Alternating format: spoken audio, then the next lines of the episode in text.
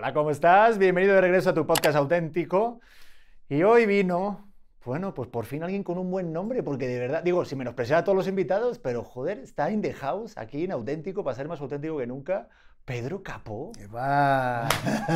el tocayo, hablando de grandes nombres y próceres. Eh, feliz, feliz de estar acá, hermano. Qué, bueno, qué bueno que finalmente se nos da conversar un poquito y ponernos al día. Sí, porque llevamos semanas hablando, ¿verdad? Para que, años. Sí, estamos, estamos, años, años, desde, Kinder. Estamos programando esta. Para tenerte en este podcast. de hecho, yo lo creé solo para tenerte, Pedro, la verdad. Eh, mire, yo tan ingrato. llegamos, llegamos. Gracias no, qué gustazo, porque de verdad que, o sea, está bien raro porque, claro, yo te conozco a ti, pero no te he conocido nunca en persona, como ahorita, ¿no? Entonces, tengo una imagen tuya bien chida, como alguien que sí la ha chambeado y la ha fregado duro pues, para estar donde está, la neta. No sé, es como la imagen que tengo tuya, de que alguien bien relajado y tenía ganas de este momento, la neta. Me ha costado ser relajado, eh, no lo fui siempre, eh, pero sí, eh, me ha tocado trabajar mucho por, por, por alcanzar pues, cada logro, pero qué bonito, qué bonito, así me ha tocado, ha sido mi camino y pues así se saborea más cada, cada victoria y cada triunfo. Sí, porque ahorita me decías, ¿no? Hoy estás todo el día de promo. Cuando sacas una canción, ¿cómo va tu el rollo? Sí, sale una canción y a defenderla, a defenderla. Yo digo que es como, como cuando los niños de uno llegan a la mayoría de edad y hay que abrirles la puerta de la casa y ya uno hizo todo lo que había que hacer en su formación y ahora es que vuelen y se enfrenten al mundo. Y así es. Pero queda defensa, queda, queda, queda eh, eh, ponerse ese escudo y, y defender la canción. Y esa es la etapa donde estamos. Llegamos anoche acá a México, promo todo el día. Y ahí seguimos, seguimos en el tren. ¿Y qué tal? ¿Cómo va el rollo ese de...? Pues a ver, yo, yo, yo lo escuché y te estaba diciendo. Ajá. O sea, está muy chida, está como muy relajada para, para prender unas velitas y lo que sea y lo que haga falta. Seguro, seguro. Y tomarte tu vinito. Claro que sí, claro que sí. Eh, la música siempre ha sido, ha tenido esa, esa cualidad bonita de, de, crear espacios lindos para nosotros. Esta canción eh, me enorgullece mucho, una canción que habla de volver a casa, volver a casa es tan simbólico como tan literal. Simbólico porque es regresar a la esencia, regresar al centro.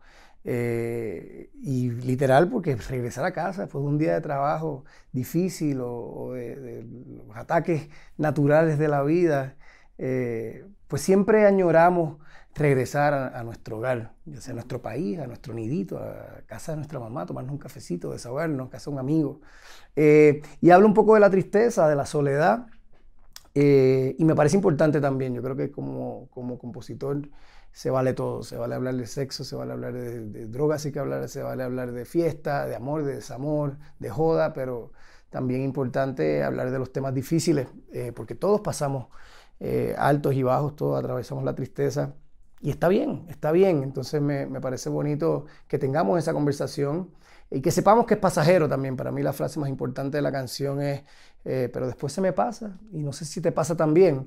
Y es un recordatorio de que tanto lo, lo, bonito como lo, lo, no tan bonito es pasajero y, y, hay que, sí, respirar. Y fíjate que en esa parte de la canción yo tuve como dos recuerdos. O sea, sabes que cuando uno escucha una rola, claro, cada uno lo puede interpretar como tal, ¿no? Claro, claro, claro. Yo tuve dos ahí, te tengo que decir la verdad. Porque ahorita que yo acabo de ser papá y tal, pues tengo mi hogar. Felicidades. Muchas gracias, mi hermano. Sí, sí. Ya solamente hay que conocer al padre y ya está, ¿no? Pero... Digo, las felicitaciones, las felicitaciones, guárdatelas para el papá. A mí me está tocando ahorita pagar las putas vacunas. Un lío, bro. no, es que todo el mundo dice que se parece a la mamá. Ah, pues. Y de repente. ¿qué? No, hijo de puta, ¿no? No, y espérate, se le está poniendo el pelo güero Ah, bueno. Y, yo digo, pues mira, toda mi familia es pelo castaño oscuro. Y me dice, y le, digo a mi mujer, digo, como vengas con esas mamadas de la generación tercera, que era tu abuelo rubio, a mí no vengas con chorradas. Mi abuelo tenía una canción que se llamaba Sorullo, Sorullo y Capullo, que grabó el gran Johnny Ventura, eh, y tenían siete hijos blancos y salió uno negro, y ella le dice, oye, Capullo, le dice él, eh, este hijo no sé si es mío, y le dice, oye, Sorullo, el negrito es el único tuyo. Así que a lo mejor el que no se parece es el único que es, ¿verdad? Pero no, coño, felicidades. Muchas gracias. Oye, ahorita dijiste capullo y me fui un poquito como, ahí como, Como en España, que se dice capullo. Sí, sí, capullo, tronco, tío. Sí se dice capullo, ¿verdad? Sí, sí, sí, te han dicho, y es cariñoso. como, a ver, no seas capullo. Sí, sí, sí. Bueno, este no vamos por otro lado, que es que yo abro ventanas y me voy por, me voy por otro lado. ¿Qué te iba a decir? Ah, lo de, lo de la canción. Que yo, ahí justo, que me vino como un sentimiento de volver a casa, como de que yo muchas veces le digo a mi mujer que cuando voy a trabajar y tal, tengo muchas ganas de regresar con mi familia. O sea, yo soy de la hora del baño de tal. Y luego otra vez, otro, otra, otro sentimiento así que me, que me identificó en esa estrofa justo de que a mí me pasa, pero luego se me pasa, ¿no? Que dijiste, es de que cuando voy a España de mi casa en Madrid, sí extraño mucho a mis padres. Te lo juro, muchísimo. Pero un ratito. Pero un ratito. Vámonos que tarde. Joder, pasa tres semanas y digo, claro, por esto me fui y puse un charco entre medias. Eso sucede. Eso pasa, eso sí, pasa. ¿Sí te ha pasado? Es que... Eso sucede, sucede. Pues mira, yo siempre digo que las canciones tienen el significado que le toque a la escucha en ese momento de su vida.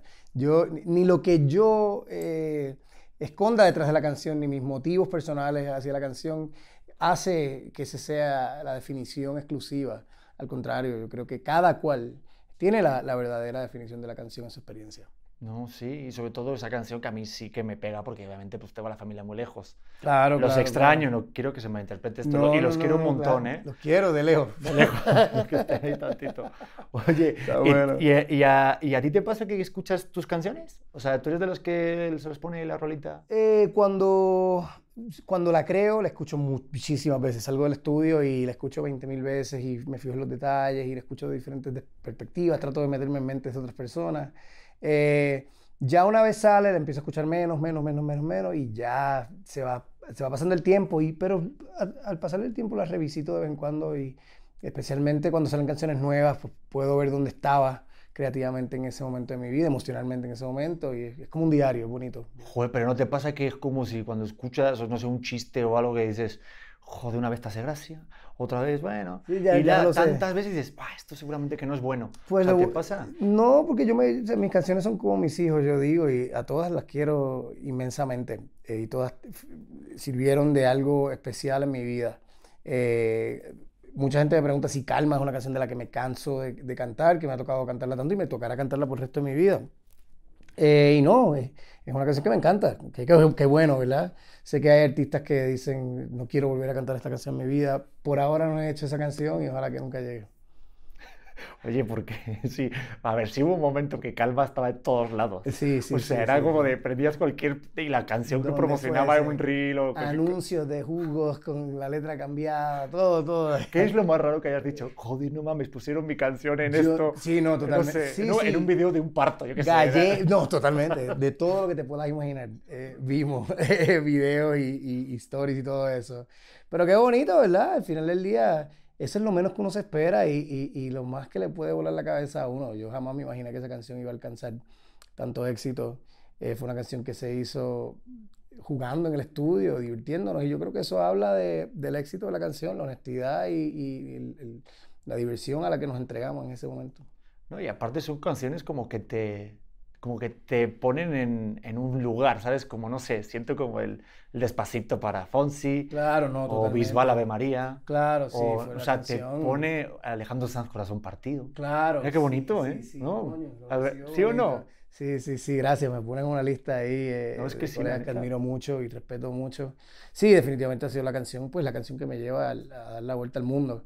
Eh, qué bonito que haya sido como una canción que habla de, la simpleza de la vida, de las cosas a las que todos tenemos alcance, eh, independientemente de nuestra posición social, económica, lo que fuese, todos tenemos eh, cositas a las que podemos llegar, desde la calma, una playita, un río, lo que fuese, y de eso se trata, y además una estampa de Puerto Rico muy bonita. Sí, porque cuando decías, por ejemplo, de la medalla, yo me quedaba y decía, joder, qué profundo, Pedro. ¿De qué hablar? Abre una medalla. Mi madre pensaba que era sexual. Y dije, no, no, abre la medalla, mamá, por favor. No, no, no. Como bien sabes, ya Oye, si lo puedo decir, en plan, oye, mi vida, ¿cómo te huele la medalla? wow, esto está bueno, ¿no? No, mi vida, lávate mejor la medalla y luego ya hablamos. Claro, la parejita, sí, mi vida, la medalla. Claro, que estás cansado, cierra la medalla, amor, que no, no, no, Oye, que hubo la medalla. Ay, Dios, pues no, no, no, no. Damas y caballeros, no significa eh, nada sexual, eh, ni es nada tan profundo, es la cerveza nacional puertorriqueña que se llama medalla y es muy común, uno va a la playa y todo el mundo bebiendo medalla, así que de eso se trata. Cierra la pantalla del teléfono y abre la medalla de la cerveza en un día de calor y, y vacilón. Qué rico, ¿eh? Sí, pero... riquísima la medalla.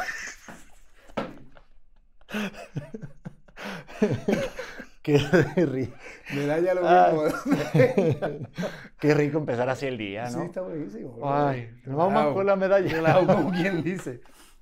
bueno, ustedes abre la medalla. Vamos con otra cosa. Bien, este, bien. Y, este, o sea, ¿somos más de medalla, más de pitorro o más de coquito? Uh, tú sabes, el que sabe, sabe. Es que ahorita te cuento, te conté algo fuera de cámara. Si quieres, aquí le entramos. Yo estoy metido en ese mundillo un poquito. Sí, sí, ya me estabas contando un poco. Bueno, pitorro, el que sabe de pitorro, ya eso es, eso es bien adentro. Eso es boricua de verdad. El pitorro en Navidad. En Navidad me voy con el pitorro.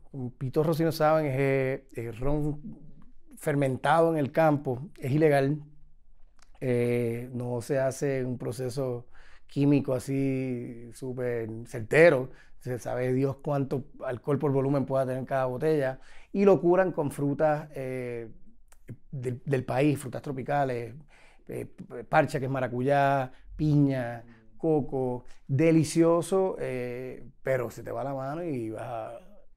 Sí, siento que vas a querer volver a casa. Así te vas a volver a casa directamente. Y no sé si te pasa, pero a mí me pasa. Anoche vas a decir, ¿cómo, cómo volví a casa? No. y aparte pitorro, llamarlo así. Pitorro, pitorro, roncaña también se le dice, roncañita o lágrima de monte. Qué bonito, ¿eh? Sí, sí, lindo. Y el coquito, que es sabroso también navideño, que es como un ponche eh, de leche de coco y ron y canela, muy rico. Es como un dulzón, yo siento que es como un Baileys, algo así. Es algo así, algo, parecido. Sí, sí, sí, sí. Ah, pues qué bueno, ¿no? La verdad que sí, es que esas palabras de repente boricuas como que te brinca y me encanta que hablamos español los dos. Exacto, exacto. Pero si, a ver, si tú quieres que yo no entiende nada, si, quieres, si, quieres, yo te puedo hablar en español de, de, de, barrio y no entiendes nada y tú igual conmigo. Igualmente, igualmente, eso es lo bonito de la jerga y aprenderla. Yo viví en México aquí un tiempo también y uno pues sigue agarrando frases, Chile que tiene frases muy particulares, Argentina que tiene, todos nosotros tenemos nuestros nuestros inventos disparates. Yo digo que lo que más me ilusiona de mi hijo no es la primera palabra, es el primer insulto que diga. Uh. Porque claro, va a ser la fusión de dos pueblos. Claro. Mucha historia. Entonces, un, un gilipollas pendejo, mira qué bonito. Está bueno. Que le diga eso a alguien y se quede como sobrecargado ahí en el kinder. Así, yo, aparte, quiero, quiero, que lo diga temprano, o sea, que no se tarde. Salir de eso. Que diga, a ver, cabrón, vete a tomar por culo. Claro, oh, qué bonito, qué bonito. Está bonito. ¿Cuál es tu, tu, tu insulto favorito? ¿Tienes un eh, insulto? Esto es para que nos van ella y Mamabicho, mamabicho. Eso es duro en Puerto Rico. Bicho no es lo mismo en Puerto Rico. Eh, es el órgano eh, reproductivo masculino. Pero ¿cómo lo puedes decir? ¿Con qué tono? ¿Mamabicho? ¿Qué mamabicho? Sí, mamabicho es como, como tipo arrogante, un pendejo, un sangrón. Este mamabicho. También puede, hay variaciones, puede ser huele bicho, rascabicho, pescabicho. Son, son varias. Pero mamabicho es la más, sí, la, mm, la más de casa. Y puñeta, puñeta, pero puñeta es una expresión, no es un insulto. Puñeta puede ser que te diste un golpe en el dedo, como que ganó tu equipo de usted, tu deporte favorito y gritaste con emoción puñeta o, o te da tristeza, ay puñeta, o sea, abarca todo. Sí, todo. Estoy cagando tranquilamente, no hay papel de baño, puñeta. Ay, joder. Pero hay toallitas húmedas y dicen, ay, puñeta. puñeta. Aparte, fresquito. Por favor, que Un bidet, puñeta. no, un bidet ya no, puñeta. Estoy en Francia. Wow. Qué lujo. Aquí no hay bidets, es verdad. Oye, es una de las cosas que se me fue. Nunca lo pensé. En Puerto Rico, en las casas antiguas, hay bidet. Mi abuelita tenía bidet en la, en la casa.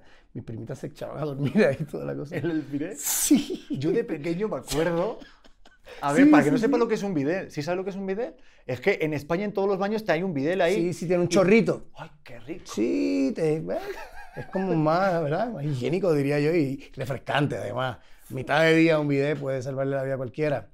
Eh, sí, qué chévere, está, qué amena esta, esta conversación. Está bonito, ¿verdad? Podemos pasar de medallas a bidet. Sí, sí, es que... Y luego nos vamos a cosas profundas. Claro. y el bidet, pues, ¿qué afecta el olor de la medalla? Todo es como... Todo unido, ¿eh? Todo unido. Chéquelo porque al final del episodio hacemos un resumen y así pasamos, pasamos lista y hacemos examen, ¿eh? Para Está buenísimo. este, oye, pues espérate rápido, una, una, anécdota. Cuando me fui a la India, yo estuve viviendo en Mumbai. Lo más cerca que estuve del video, o sea, hay una manguerita. Ellos no tienen papel higiénico. Bueno, hay lugares así muy pros, pero yo viví la India a India. Uh. Estuve un año y cacho. Y había una manguera y luego la agarré gustito, porque de hecho hasta nos ven, a ver, espérate, no malinterpretes, Oye, no, no, no, no, no, tus palabras no las mías, no, estoy aquí escuchando. También es verdad, hay dos gustitos, de limpieza y el otro. Seguro, güey. Pero va compaginado el placer y la limpieza. Totalmente de acuerdo. y de repente me echaba ahí el chorrillo, ah, y aparte con agua caliente, porque sí, pa, pa, pa. Sí, por el frío, pues, no, un calambre, una cosa madre, iba todo prendido. Cuando no sí va un puñeta, bien fácil. Aparte va isofacto, el puñeta sale a la vez que sale el chorro. Automático. Automático. De hecho, cuando no había café me echaba ahí un agua de... iba para arriba. Con lo... Pero lo que me pasaba es que luego regresé a Madrid, a mi casa ahí con, eh, de mis padres, y yo extrañaba la manguerita. Mm. Y lo que hacía era, me agarraba la esta de la ducha y me la echaba. Bien. Oye, ese hombre de recursos. Bueno, y era por si tenías una preocupación, una duda, era para quedarte dejando tranquilo. Gracias, gracias por elaborar. Pero sí, para soy de la manga, en las mangaritas. Oye, este, a ver, a ver, yo tengo por aquí cosas apuntadas. Pero es que una de las cosas que me llamó la atención fue de que tú vienes de teatro musical. O sea, no sé si hay mucha banda que sepa esto. Sí. Tu formación así. Sí, bueno. En Nueva York, ¿no? Sí, en Nueva York. Yo siempre pues empecé con la música y escribiendo canciones y en, agrupaciones, pero una vez llego a Nueva York, eh, la manager que yo tenía en aquel momento, Joana Castro, gran amiga, me empujó a, hacia la actuación de teatro musical. Yo con un miedo terrible, yo, nunca he hecho esto en mi vida. Me envía una audición para un personaje principal en el Teatro Apolo y me la llevé. Me la llevé y de ahí hice Broadway con la obra y música de Celia Cruz. Eh, y se formó, se formó parte de, de, mi vida, ¿verdad? Mi desarrollo artístico. ¿Y qué tal? ¿Cómo son los castings allá? ¿Si hablabas inglés ahí? Sí, sí, sí, hablaba inglés. Eh, mis dos medias hermanas se criaron en Nueva York, la gran mayoría de mi familia está en Nueva York y, siempre estuve alrededor de eso, así que siempre se habló inglés en casa. Eh, pero intimidante, llegar a un mundo que yo no conocía para nada. Yo tenía 22, 23 años cuando empecé. Eh, sin experiencia alguna. Yo llegaba a los primeros ensayos luego de que me dieran la parte y, miraba a la gente y yo, pero ¿por qué esta gente trajo marcadores y, lápices y grabadores? Ah, son herramientas de trabajo, hay que marcar las líneas. Llegué allí sin nada, tú sabes. Pero adaptándome, aprendiendo. ¿Y tú? Pero coño, ¿dónde están los videos? ¿Dónde, ¿Dónde, están las medallas? ¿Qué ¿Dónde me trajeron? Que somos bestias. Es que claro. ¿Tú qué es un lápiz? ¿Qué, es esto? ¿Qué? ¿Lo escriben en la roca? ¿Qué es esto? No? no, pero es que sí están cabrones allá. O sea, bueno, yo lo que tengo ahí como, como superpuesto es que, bueno, solo, solo he ido una vez en, en, mi vida a Nueva York. Okay. Y sí he visto como de en plan que los musicales, o sea, sí está cabrón. Sí, es duro, es duro, es duro. Mucho trabajo. Los ensayos son, eh, tú sabes, de mucho, mucho estrés. Eh, 15, ya así cuando nos vamos acercando, que es la semana técnica, acomodar las luces y los ensayos y todo, y que todo esté en el tiempo, eh, son 15 horas de ensayo al día. Y ya cuando empieza a hacer la hora, son 8 funciones semanales. Eh, solamente tienes los lunes libres y tienes sábado y domingo eh, matiné y show nocturno. Y tenía la, nuestra, nuestra obra, tenía la peculiaridad de tener ser unos días de la semana en inglés y otros días de la semana en español, los días de matiné, uno en español, uno en inglés. Así que te podrás imaginar el revoltillo que tenemos en la cabeza, que en la hora en español empezábamos a hablar en inglés, o en la versión de inglés empezábamos a hablar en español, hasta que un regidor nos decía, ah, cambien. Eh, fue, fue un reto, pero bonito además, trabajar en la vida de Celia Cruz, eh, un regalazo. No, aparte menuda jefa. Ahí en España fue súper conocida, bueno, aquí en México igual, o sea, es un... Esta, pero, y no, y no te pasaba, o te pasa el rollo que, le, que de repente muchas personas están así como diciendo, oye, pues este, ¿me puedes pasar el coffee? Ah, sorry, perdón, ay, perdón, este... Claro, claro. ¿Cómo, ¿cómo se decía, este, me puedes... Spanglish, eh, Spanglish. Spanglish, sí, sí, te pasa que depende tu cerebro... Sí, totalmente, totalmente, y estuve casado con una americana por mucho tiempo, mis hijos hablamos inglés en, en la casa, en español con mi mamá, en español en mi trabajo, Así que sí, se me hacen revoluciones. Mis sueños, mis sueños son ya, no, ni me entiendo yo lo que está sucediendo allá adentro. Yo, se me olvida el inglés y no aprendo, se me olvida el español y no aprendo inglés me va mal. Es que dicen que hablas un idioma así cuando sueñas en inglés. Yo cuando viví en la India y hablaba inglés, digo, mi, inglés chapurreado ahí de... How are you? los sueños cómo era? Joder, es que era muy gracioso escuchar a mi madre decir... Aparte, mi madre es, española, española de así, de, de, de, verdad, de ciudad castellana, ¿no? Entonces, muy de, joder, pero macho, pásame la cerveza, hijo, pero que estés hasta los cojones. Entonces, tú imagínate escuchar a mi madre en plan... I'm so fucking tired. You are stupid. Leave me the beer. Entonces, yo te, te, lo juro, ¿eh? Y yo soñaba y escuchaba a mi madre con una serie, aparte de British, ¿eh? O sea, claro, claro, qué bien, qué bien. ¿A ti no te pasa eso? Sí, pues no sé, ya, los sueños los tengo a mitad y mitad. No sé ya quién habla qué en, en, mis sueños, pero sí sé que hay sueños que tengo en inglés y hay sueños que tengo en español. Eso es una locura, pero es que hay que enseñar, yo siento, desde pequeño. Yo ahorita mi, mi mujer me dice que de repente le hablan inglés. Sí. Mi mujer vivió en Nueva York, ha vivido en Canadá, habla perfectamente inglés. Menos mal que alguien inteligente en la familia.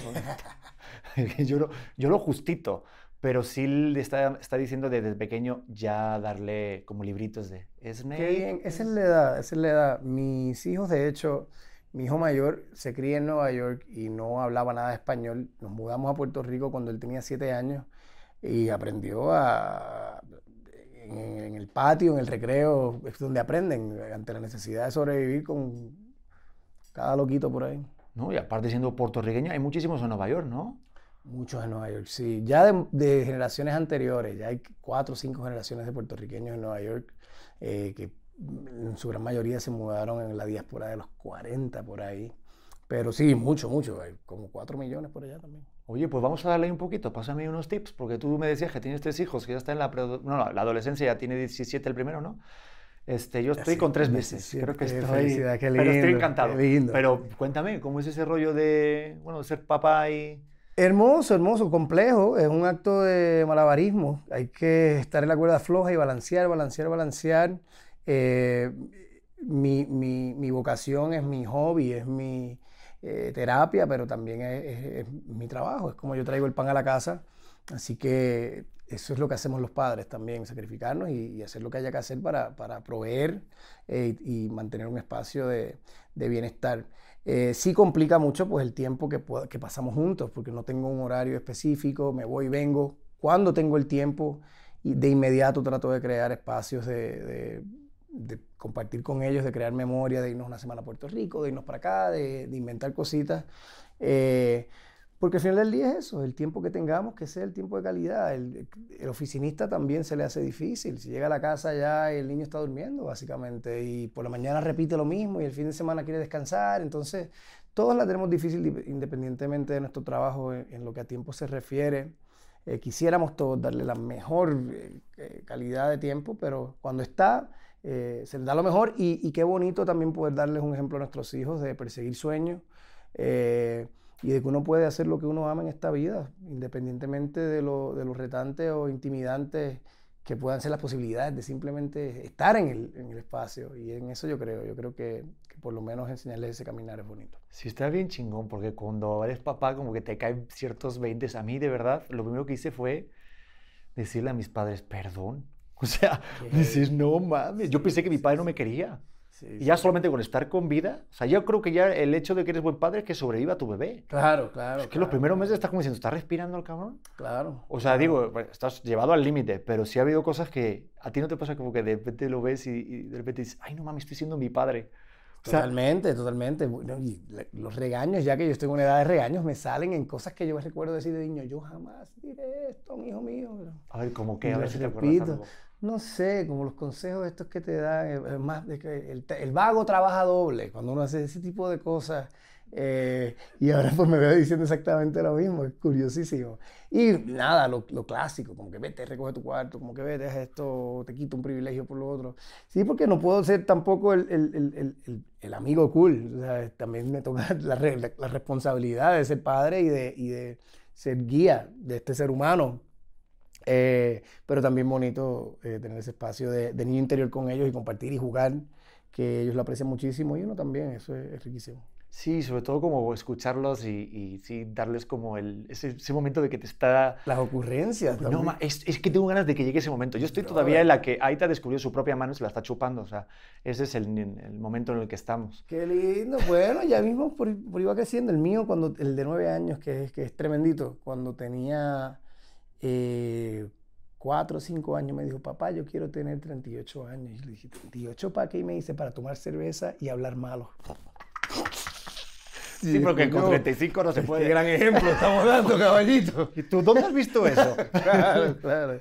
Exacto. Sí, no, no, tienen una ocurrencia eh, tremenda y también pues enseña a uno, coño, escuchan todo lo que uno dice y ven todo lo que uno hace, entonces hay que tener el mapa moral ahí afiladito. Es que claro, como todos lo repiten, claro, Y, de, repente tú, es que no manejas la memoria. Yo hace poquito que, que, de repente vino mi mamá aquí, yo le contaba cosas de mi padre que me dejó así como marcadísimo y me acuerdo de chorradas, ¿eh? Claro. Y digo, joder, qué fuerte porque mi padre y mi madre no se acuerdan. Dice que yo tengo la memoria mal, Claro, tengo mucha memoria selectiva es lo que hay. E-, eso me dijeron, esas palabras me dijeron, es que Pedro, hay que hablar contigo de tu memoria selectiva porque no te acuerdas de ciertas cosas y tu carrera, ¿qué tal? ¿Quién la pagó, eh? o cosas así. Y digo, pues yo me acuerdo un día que me perdí en la playa y me acuerdo de toda mi vida, que de pequeñito, de que seis años o ocho, no me acuerdo. Y de repente, pues buscando a mis papás, lo típico, que, que no dices ya, ya valí, no sé qué, y me encontraron en la playa y dijeron por la megafonía, el hijo, los padres de Pedro Prieto, por favor, que vengan a buscar. Y de repente vi a mis padres acercarse y yo, no mames, esto lo tengo grabadísimo, ¿eh? Se acercaron mis papás, abracé y me abrazar y hace mi padre, ¡pa! Y me dice, papá, ¿pero por qué me golpea la cara? Y digo, papá, si te quiero un montón, ¡pa! Me pega otra. Y digo, ¿pero por qué me pegas otra? Y dice, una, para que no te pierdas. Y digo, ¿por qué otra vez? Y dice, para que no se te olvide. Y me pegó dos cachetadas y hasta la fecha, te lo juro, esto lo tengo grabado. Claro, sí, sí, sí. No, yo agarré mi, mis, buenos, eh, mis buenos golpes disciplinarios de mi madre, curiosamente. Mi papá nunca me dio, pero mi madre tenía las manos, las manos alegres y sueltas. Eh, y la gran mayoría me las busqué. O sea, hubo un tiempo que ya me daba, ya yo estaba grande, me sentía grande y le decía, no me dolió. Peor frase que uno le puede decir a un padre molesto, a una madre molesta, porque va a buscar, ah, no, ah, pues hay que hacer un upgrade. Entonces aparece un palo de algo, aparece, ¿sabes? No te duele así, ah, no se diga más. Tampoco te duele este palo. Exacto. una metralleta. claro, claro, claro. Arrodíllate en cristales. Sí, yo me acuerdo que, que antiguamente, bueno, esto, me lo, esto me, lo, me, lo, me lo decían mis papás, de que cuando me pegaban y tal, no, Pedro, pues date, da, gracias aparte de la cachetada que me pegaban. Ah, claro, que a ti no te arrodillaban en arroz. Exactamente. Y antiguamente te ponían las manos así y te daban con una regla. Y yo, ah, bueno, gracias que no viví en el holocausto, sí, gracias, papá. Mi mamá me decía ese, esa, que, dale gracias a Dios, me decía mi madre, que, que, tu abuela no tenía una varita de guayaba. Que ella te hacía escoger una varita del árbol de guayaba. Entonces me decía que de niños, pues pendejo, que escogía la más finita. Y esa era la más cabrona, güey. Les cortaba la pierna y todo, sí, ¿no? Hoy en día va presa la gente. Totalmente todo lo que se hacía antes. O sea, mi hijo me dice, te voy a llamar a servicios sociales por decirle al culo bobería. Y es un chiste, pero el chiste de mierda, ya saben, la tienen clarísima. es que está cabrón porque ahorita ya cambió todo. O sea, ahora ya tienen como dicen que hay un meme de esto de que los, no sé, los maestros de antiguamente les daban así a los padres. Yo tuve monjas que me agarraron así, me agarraron por las patillas y yo andaba de puntitas así tratando de evitar el, el tirón. Eh, y recuerdo que mi madre fue así muy molesta a reclamarles que no me podían tocar, que eso ya no estaba chévere.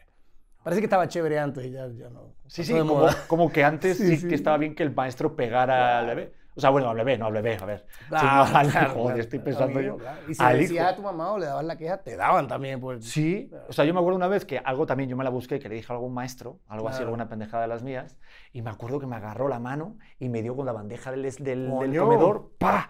No, no, dicen mis amigos que tienen grabados ellos en su memoria mi cara cayendo con fideos así de la boca y todo.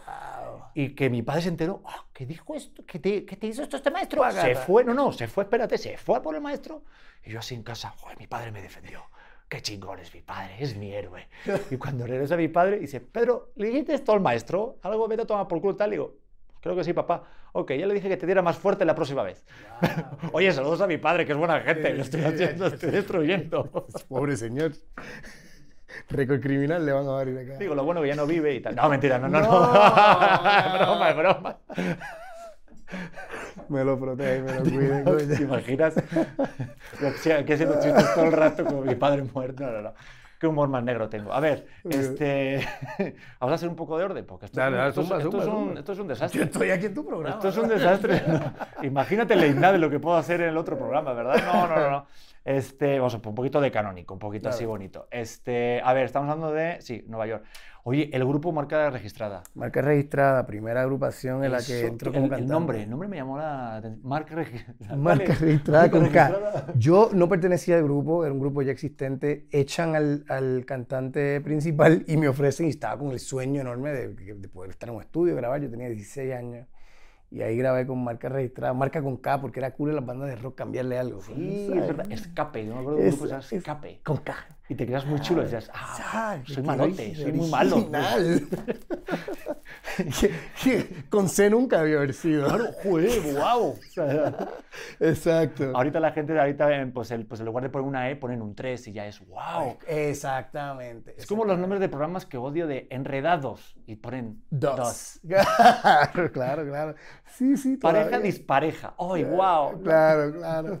Pues en esa banda fue mi primera experiencia así de cantar en festivales, estar en la radio, pero duró muy poco. Yo a los 17, ya para los 18, quería hacer mi propio proyecto solista y empecé a trabajar en eso, que me estaba costando mucho y me fui para Nueva York.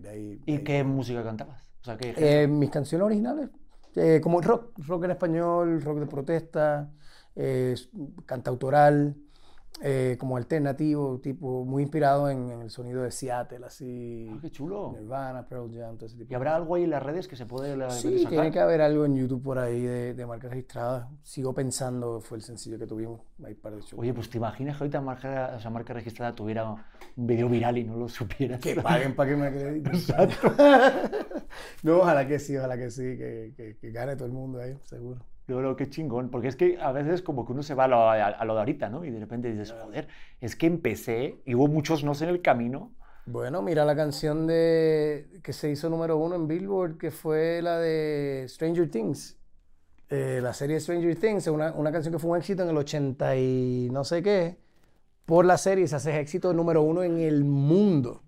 Así que esa es la, como la, la magia de lo viral ahora mismo, del TikTok y de toda esta cosa que puede rescatar un tema por un baile que alguien hizo, porque sale en una película y lo renovaron y pues vuelve a, retomar la popularidad que, antes tuvo, que nunca tuvo. Mira el, mira el pinche bebito Fiu ¿te acuerdas? ¿Lo has visto? ¿Qué es ese? Yo no le voy a decir que decía nada. A lo loco. espérame, a ver, vas aprendiendo, ¿eh? Adiós, papá. Nacimos de noche, pero no anoche. Yo lo que digo, estas canas no son de gratis. Coño, son de haberlas cagado ya mucho tiempo. A ver, es que estoy diciendo una mamada, ¿no? Y dices, joder, estoy aquí, Es como lo del Simi. ¿Has visto lo del muñeco Simi? Que se las tiran a muchos artistas. ¿Has visto tampoco eso? De ahorita voy con lo de Bebito Fifiu. Es que me voy, me acelero y no paro. información. No, es que eh, de repente, no sé, es que abro todos los días el Instagram o el TikTok y a todos los artistas que vienen, mira, te estoy poniendo en preaviso, ¿eh? por si acaso. Hay un muñequito aquí en México de unas farmacias, que es el Dr. Simi. Okay. ah, sí, yo he visto ese, ese dibujito, sí, sí. Ajá, y se lo, es un muñequito y se lo tienen a todos los artistas. Pero aparte. Eso falta respeto, güey. Sí, no, no, a ver, sí, o sea, vamos a ver. La cara. Sí, no, se en la cara o lo dejan en Donde el caiga. Y el clip viral, o sea, de verdad te lo digo, ¿eh? Da igual la canción. Si quieres hacerte viral, agarra ese muñequito y haz algo con el muñequito. El de Café de Tacuba le rompió la cabeza. Pepe Madero lo pateó. Dua Lipa igual. Pero es que hay muchos artistas que no saben qué es el Dr. Simi. Le abrimos la medalla al Dr. Simi.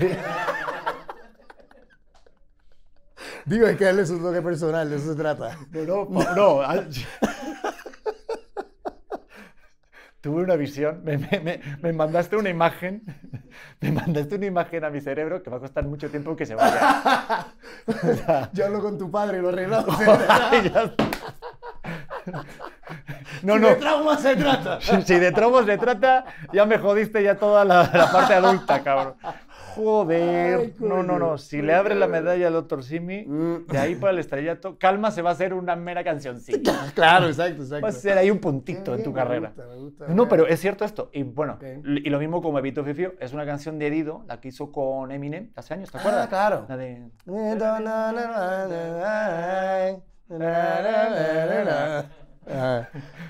¿Qué pasó con él? Podemos seguir cantando. Vamos a dejarla ahí. Pedro, tienes que ser mi amigo, ya. Después de esto, no, yo...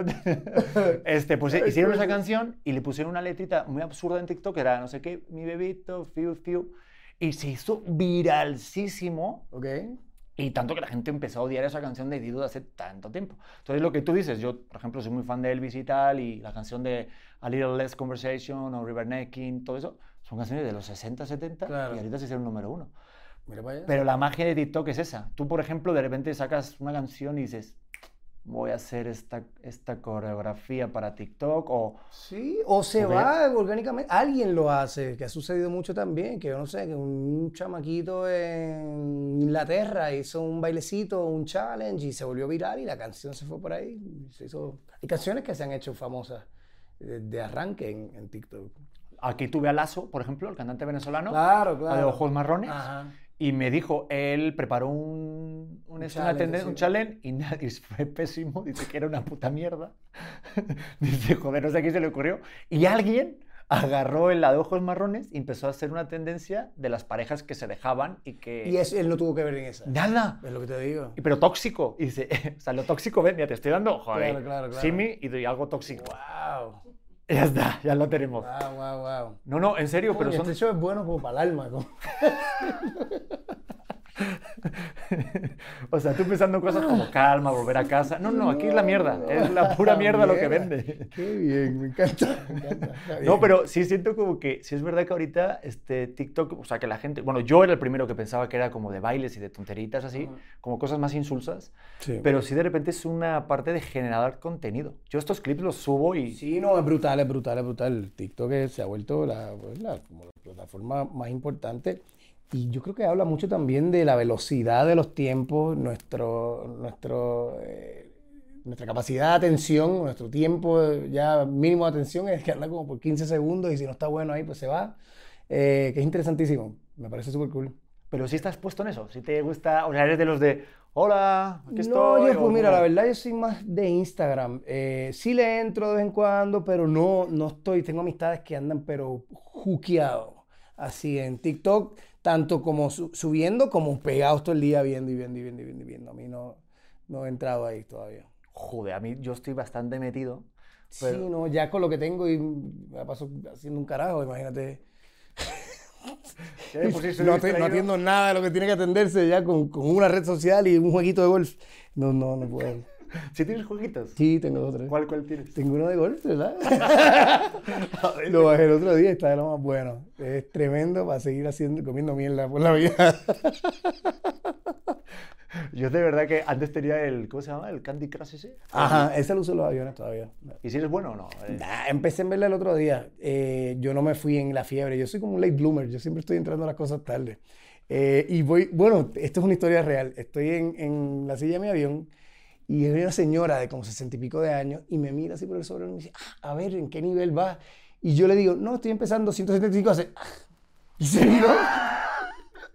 Le falta escupirte. con la... Te escupe, Indecente. Exacto. Pendejo. Exacto. Yo que digo, wow, no entré al, al, al, grupo, al grupo serio, legítimo de, de Candy Crush. Oye, y, ya me imagino a la señora diciéndole a la gente, ¡eh, él tiene 75! Mírenlo, mírenlo. Todos, es que si había antes, yo, yo soy de la generación, digo, no sé si, bueno, tú tienes 40, ¿no? Por ahí. 42 cumplo. Vale, tengo 36 ya, porque qué puta, que cumplías una semana. Yo soy de los de la serpiente, de, la serpiente y de Tetris. Claro, claro, de Tetris, eso hablamos ahorita, de Tetris, de la serpiente. Tal Tetris, ¿eh? Sí, sí, sí. Tienes que ser de tontería a los chavitos. Eso sí era, la verdad, la puta jungla. Yo la, es verdad, de familia, de contra los tíos, abuelos, era de... Sí, era serio, un reto serio. Eh, ahora hay tantas opciones, es increíble. Pues nada, ahí se quedó la conversación. no, pues ya está, pues gracias. No, mentira. no, pero, pero sí me gusta como, como de repente hablar de estas cosas. Estás diciendo, vaya personaje. ¿Qué estás pensando ahorita, Pedro? La verdad, di, di, di, la verdad. ¿cómo, No, no tengo palabras, no tengo palabras para expresarlo. No, la verdad lo estoy pasando bien. Qué bueno tener un ratito, coño, que no sea el, protocolo típico de entrevista en entrevista y uno puede es que, ¿sabes? el chiste también. Sí, es que ¿sabes por qué hice este podcast? O sea, ah. yo llevaba ocho años en un matinal, ¿vale? Entonces, este, yo estaba cumpliendo el estereotipo siempre, de hecho, ahí tengo hay varios vídeos que lo cuento, de pues el chico joven que viene, de buen cuerpo, este, mm. no el de ahorita. ¿De, quién, ¿De quién estamos hablando? Ah, no, de mí, de mí. Joder, No respeto, ¿eh? Ya, ya, ya, ya, ya, de respeto, no de respeto. Sí, aunque te cueste ah. creer, no, hombre, no, no, debajo de este cuerpo escuchimizado y, y parezco que, que, vengo de dos semanas sin comer, con hambre, este, soy papá primerizo, ¿vale? Bien, bien, está bien. Estas ojeras son porque soy muy feliz y ser padre es el milagro de la vida. ¿Eh? Pero también se me. Pero también es una putada. también es una putada. Pues yo antes estaba de buen Ah, estaba en este, sí, este sí. espacio. No, no, deja el, no, con razón dejaste el Candy Crush y el Tetris. Sí, no, nos distraemos rápido, ¿no? Yo también. Yo este, a ver, pues yo llegué aquí, yo tenía ese estereotipo, entonces pues escupiendo el, hola, buenos días, señora bonita, todo el rollo, ah, qué bueno. Bueno, cuéntanos, Pedro Capó, ¿no? Eh, calma, ¿de dónde viene calma? ¿Y qué es lo que te da? Siempre como que utilizan en, los programas. Y ahora nos vamos con calma. Exacto. Oye, pero para calma, el anuncio de las almohadas soñar. exacto, exacto, Este, ¿no? Pero, y, pues de repente creé este podcast. Digo, también me corrieron, ¿no? O sea, fue provocado. o sea, no te creas que dije, eh, eh, quiero dejar de siempre ha sido la madre de la invención. Qué bueno. Digo, no, qué bueno que te han echado, pero qué bueno que coño. También como que me invitaron a salir también, ¿no? Este, pero, pero tampoco fue, a ver, tampoco te creas que fue de, eh, quiero dejar de cobrar, claro, claro, quiero dejar de estar en este programa que lo ve toda Latinoamérica y Estados Unidos y voy a crear un podcast con dos micrófonos que no sirven. Está buenísimo. o sea, pero sí fue provocado, pero mira, bendita la necesidad, que creé un podcast y va bastante bien este rollo. ¿eh? Qué bueno, qué bueno, la verdad que gracias por tenerme encantado, la estoy pasando cabrón de bonito eh, y así es la vida, ¿verdad? A veces pasan pendejas que pensamos que son, que son malas y al final nos llevan a a donde tenemos que estar. No, y me costó un chingo, pero sí quería creer, o sea, aquí sí, sí es como que mi objetivo era crear un rollo de fuera del, pues eso lo llamé auténtico, fíjate, ¿eh? tampoco me comí, fue un poco como marca registrada. de acuerdo. me faltó poner auténtico con K, pero no estaba tan creativo. Oportunidades fallidas, ¿ves? Sí, cabrón, me faltó, es que no, no, no estuve como muy moderno ahí. Pero ¿sabes qué? Te digo la verdad, y esto lo saben los de Morita, que son los que producen este pedo, la neta. Lo llamé auténtico de mente. La primera vez. Y dije, voy a mezclar dos conceptos para que te vuelva loco. Auténtico de mente. De mente y de, mente de loco. Claro. Y no funcionó. No, Porque de repente escuchaba a toda la banda del equipo que decían, oye Pedro, ya este, como no sé, con la gente, ¿no? ¿Verdad? decían, oye Pedro, que ya, que ya salió el auténtico de Pedro. El auténtico de Pedro. Entonces dije, a ver, si el propio equipo de Morita Digital, los que producen, dicen auténtico, Está bueno. Y ya está, esa fue la historia. Pero por eso quería sacar como ese rollo, porque cuando hay un programa, tú como, a ver, ¿qué es, que es la típica pregunta que te hacen siempre? De verdad, dímela. Que digas, no mames. Pues, siempre va por ahí, tiene que ver con eso de la calma. Como y hoy llegó Pedro, ¿y cómo lo estás tomando hoy? Sí. Ah, eh, Sí, no, por ahí. Por ahí Aparte, te, te, tienes que reír porque si te pones serio. Sí, claro. Eh, pues estoy, estoy enojado, ¿sabes? O sea, imagínate que. horrible. Y... Sería muy chido que fueras el invitado horrible de. Pues, pues estoy muy nervioso. exacto, exacto. Imagínate, yo, yo... Por aquí es que... yo propongo que ahorita cuando la gente te vaya y vayas a, un programa y te digan, ah, este, volver a casa, Oye, ¿por qué vuelves a casa? No, me caga la casa. No quiero volver a ningún lado. ¿A casa de quién quiero ver? ¿Eh? ¿A casa de quién, cabrón? Estaría chingosísimo, la neta. es que, ¿sabes qué? Es que siento que sí hay preguntas que siempre te hacen como del plan de, oye, ¿te gusta Despacito? ¿O te gusta la comida mexicana? Claro, claro, claro. Sí, sí, no, es, pero es parte de la dinámica. Es, es, igual en todos los lugares, es un formato ya que funciona y, coño, uno agradecido de que dejen a uno ahí para hacer un rato hablar de, de sus canciones. Sí, hay que ser un poquito así relajado. Oye, este, a ver, ¿cuánto vamos de tiempo? ¿Vamos bien? ¿Sí? ¿40 minutos? ¿Cuatro días? ¿Cuatro horas? Sí, me están diciendo ya aquí tres que vamos bien, ¿no? Vamos bien. Tengo una cosa aquí apuntada. A mí me encanta la, naturalidad. Súper, no, no, está buenísimo. No, no, esto es chingosísimo. Este, el, el, el, tema, a mí es que hay una cosa en Wikipedia, no sé si ¿tú, tú, ¿tú, lees tu Wikipedia? Mm, no, no, no, la he leído en algún momento, pero pues deberías. ¿Qué dice? ¿Qué dice? deberías. Cuéntame. Uf, puro, uh, Anda pa'l carajo. tú que esto es un podcast así? No, no, esto es Ventaneando dos. yo, aquí, yo, digo que tenemos todos una pati chapoy dentro de nosotros. Sí, que, anda que es la de los chismes, aquí se la escándalo. Este, no, el tema de que pones aquí, religión, ah. y pone chamanismo. Anda, para el carajo. Dice que, yo, que mi religión es chamanismo. Lo pone, lo pone. Anda pero, carajo, mira vaya. Te lo juro, no, es que una de las cosas que dije, no, a ver, explícame, porque estoy perdiendo el tiempo. Wow. Dime porque yo ando en otro rollo. Eh, ¿Eso es una religión? Es una manera bonita de decir que se mete droga alucinógena. y, y rezó una vez. Oye, ¿tú fumas porros? No, no, no, yo soy de la religión chamánica. chamánica, caballo. Yo soy de la religión María. Pero híbrida o sativa, las dos. Fuera de broma, eh, bueno, que a que sea mi religión, ahí se, pues no sé, lo, encasillaron, pero eh, pues sí, he trabajado con el chamanismo a través de mi vida, por más de 20 años, con plantas medicinales y hago mis retiros, me voy a la, a la selva en el Perú y lo que fuese pero de ahí que sea mi religión, pues no, yo creo en, yo tengo, yo creo un poquito de todas las religiones, todo lo bueno, las partes buenas me gustan todas, las que salvan y sanan y, te, traen cosas. No, lo que te sume y lo que a ti te hace sentir bien. Yo digo siempre como el valor epistémico de las cosas. Da igual lo que hagas. La cosa es que a ti si te hace eso sentir y ser un buen ser humano, a mí yo porque tengo que decirte, cree en mi Dios. Claro, yo no creo que haya una manera para nada en la vida. Hay muchas maneras y a quien le funcione genuinamente, para mí es, bonito para esa persona y para el mundo, porque ¿verdad? Lo, lleva a un, espacio bonito de compartir desde ese, desde ese bienestar. Yo, por ejemplo, mi, mi Dios es Cristiano Ronaldo.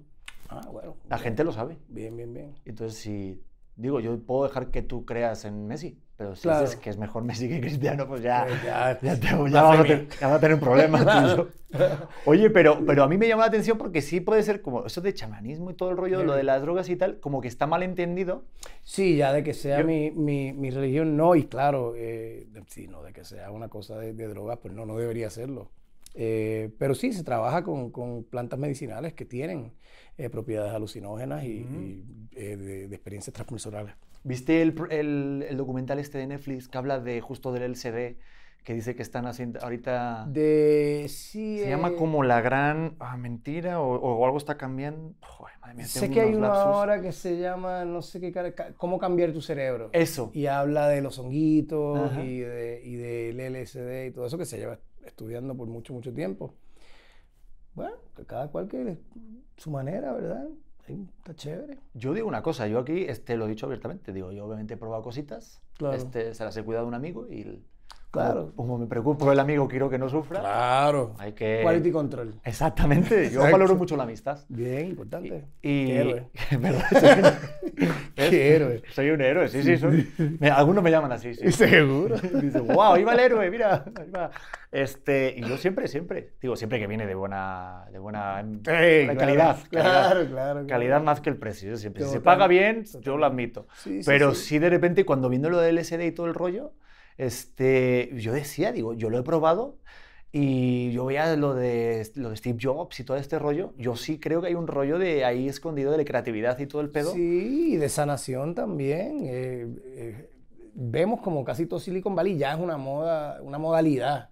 Eh, la microdosis de, de psilocibina, de, de, los honguitos mágicos y todo ese tipo de cosas, y los beneficios que se han encontrado desde eliminar o controlar la depresión, la ansiedad, eh, desórdenes emocionales, eh, desórdenes psicológicos, que me parece bien, estamos en tiempo, ya están legalizándolo en la gran mayoría del planeta, así que interesante. No, y aparte recomiendo ese documental porque sí te explican de dónde viene la historia y de cómo pararon todas las investigaciones médicas que sí dan resultados hasta el momento. Pero no me quiero volver tan denso aquí todo esto. Y prefiero contarte un trip que me pasó rápido. Cuéntame. ¿Te lo cuento? Por favor. pues ahora no te lo cuento. bueno, nos tenemos que ir. No, pero rápido. Lo cuento, lo cuento rápido. Venga, un trip así. Venga, uno, uno rápido, se puede. 10 minutos, ¡buah! me sobran dos.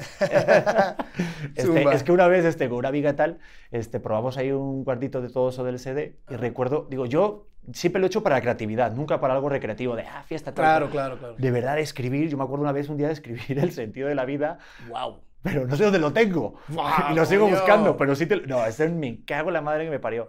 Pero una vez con una amiga le dio un bad trip, era mi vecina, no voy a decir el nombre ni nada. Esto lo he contado muchas veces con mi mujer y nos, y nos hemos reído mucho. Porque es que yo recuerdo que a ella le dio un bad trip. Entonces, cuando le da un bad trip, lo peor que puedes hacer es mirarte en el espejo. Wow. ¿Tú lo sabes? Sí, sí. Y verte, O que alguien te diga, a ti los ojos rojos. Oye, te ves muy mal, estás destruido. y explota tu cabeza y te embolas. Claro. y acabas en un grupo con marca registrada. No, mentira. Auténtico de mente. Me gustó esa vez. Está bueno. O sea, las dos. Pero de algo sale de ahí, algo sale de ese viaje. Bueno, pues esta amiga me llama y me dice, aparte, Pedro, por favor, puedes venir a mi casa. Era puerta con puerta la cocina, o sea, éramos vecinos, pero se podía ir rápidamente. Entro y está en la, en la ventana tengo mucho frío, tengo mucho frío, así como, así como... Y yo, claro, pues tienes la ventana abierta, claro, claro. pues es normal que tenga frío, ¿vale? Y de repente, no, pues sí, es que por favor, es que algo me pasa. Y estaba como muy inquieta con esos fríos, calores, pues ese bad trip. Digo, tampoco es tan gracioso, digo, me estoy riendo porque yo estaba súper a gusto viendo mi programa La Resistencia ahí en un programa de España con colores, viendo la mochila me hablaba, yo pues hola, buenas tardes. Yo estaba en mi viaje cósmico maravilloso, la neta. No mames, la mochila me hablaba, tenía ojos y boca. Bueno, no, igual. Le tomé foto y todo, bueno. Este, y me cortaron el rollo. Entonces voy para allá. Entonces, esta chica llevaba mucho tiempo queriendo pedir un aumento en su trabajo. Ah. Entonces estaba, te cuenta, se fue al baño y se puso a vomitar. Entonces de repente dice, pero es que vomité tal. Abro la puerta y dije, no, esto es un despropósito. O sea, esto, esto ni, ni, una, ni, una, ni una, no sé, ni, ni, una docena de bebés se podían poner de acuerdo a vomitar tanta mierda ahí. Y de repente ella, pues con todo el pijama, con los pelos, con frío, vomitada, y le digo, oye, ¿te acuerdas que me querías decir, que me dijiste la semana que querías pedir un aumento, que cómo lo pedías? Le digo, vete ahorita a pedir el aumento.